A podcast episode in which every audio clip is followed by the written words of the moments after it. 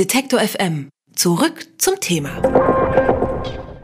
Ach, wir freuen uns alle über so einen schönen warmen Sommer. Die dicke gelbe Kugel scheint, der Himmel ist schwimmbeckenblau. Aber es wird irgendwie immer heißer. Im Juni ist der heißeste Sommer seit Aufzeichnung gewesen. Ich kann mich noch gut daran erinnern, über 36 Grad in Berlin und es fühlte sich wirklich an wie so eine Sahara-Luft, die da durch die Großstadt gezogen ist.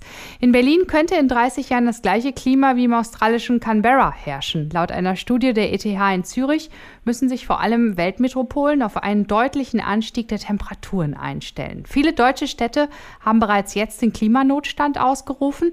Aber reicht das aus? Wie sich das Klima in den großen Städten verändern wird und wie die Metropolen jetzt handeln müssen, um dem entgegenzuwirken, darüber spreche ich mit Nikolaus Gruber. Er ist Professor für Umweltphysik an der ETH in Zürich. Herzlich willkommen hier bei Detektor FM. Herzlich willkommen auch von meiner Seite, ja. Die neue Studie der ETH macht ziemlich deutlich, wie ernst die Lage ist. Können wir dem drastischen Temperaturanstieg in den Großstädten überhaupt noch entgegenwirken? Ja, auf jeden Fall. Also ich meine, zuerst einmal müssen wir natürlich schauen, dass wir den Klimawandel insgesamt natürlich innerhalb enger Grenzen halten können. Also das heißt eigentlich den globalen Temperaturanstieg möglichst innerhalb der zwei Grad halten, wie wir das auch in Paris gemacht haben. Und daneben gibt es natürlich viele Möglichkeiten, die wir auch in den Städten selber machen können. Was kann man denn in den Städten selber machen? Also das Erste, das man machen kann, ist schauen, dass eigentlich die Stadt so gebaut ist, dass sie klimafreundlich ist. Also zum Beispiel spielen Pflanzen und insbesondere Bäume eine wichtige Rolle. Perke sind auch ganz wichtig aus verschiedenen Gründen. Aber insbesondere bei den Bäumen ist es so, dass sie einerseits Schatten spenden und dadurch äh, eine abkühlende Wirkung haben, aber auch die, die Pflanzen verdunsten Wasser und durch das Verdunsten wird auch die Luft abgekühlt. Also das sind beides ganz wichtige Maßnahmen, die Städte ergreifen können. Weiter ist es so, dass man auch aufpassen muss, wie man die Gebäude baut, also wie sie orientiert sind, weil ganz wichtig ist, dass die Städte in der Nacht sich abkühlen können. Einerseits können sie, strahlen sie die Energie wieder zurück in die Atmosphäre, das ist wichtig, dass hier keine Widerstände da sind. Andererseits kühlen Städte auch ab durch den Wind, der durch die Gassen ähm, blasen kann. Und also wenn die Gebäude zu dicht sind oder die Achsen falsch orientiert sind, dann kann auch die Wärme nicht raus. Warum hat die Studie sich vor allem mit Klimaveränderungen in den Städten beschäftigt? Also müssen sich Großstädte auf einen stärkeren Temperaturanstieg einstellen als beispielsweise Dörfer oder kleinere Städte?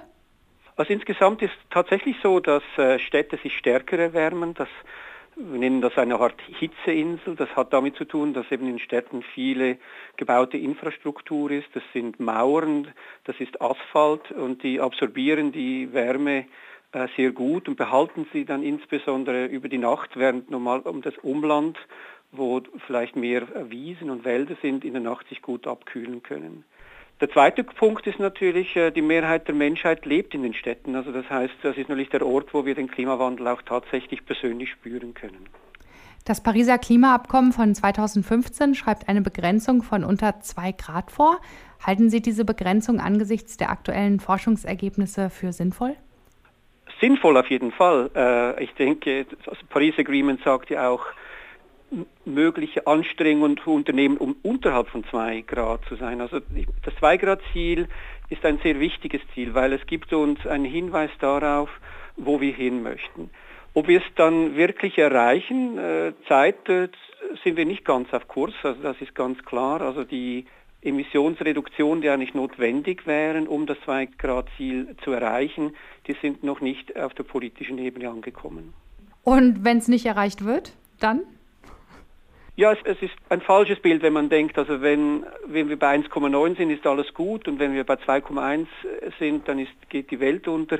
Mhm. Äh, das ist nicht das richtige Bild. Aber was wichtig ist zu verstehen, ist, dass mit jeder zusätzlichen Emission von CO2, mit jeder Erwärmung der Erde, die daraus entsteht, sind einfach die Folgen des Klimawandels einfach stärker. Und das heißt einfach, mehr Leute werden unter Hitze leiden. Es gibt größere Wasserprobleme, es gibt größere Probleme in der Nahrungsproduktion und, und, und. Also das heißt, jedes Grad oder jede äh, Halbgrad zählt in dieser Hinsicht. Mhm.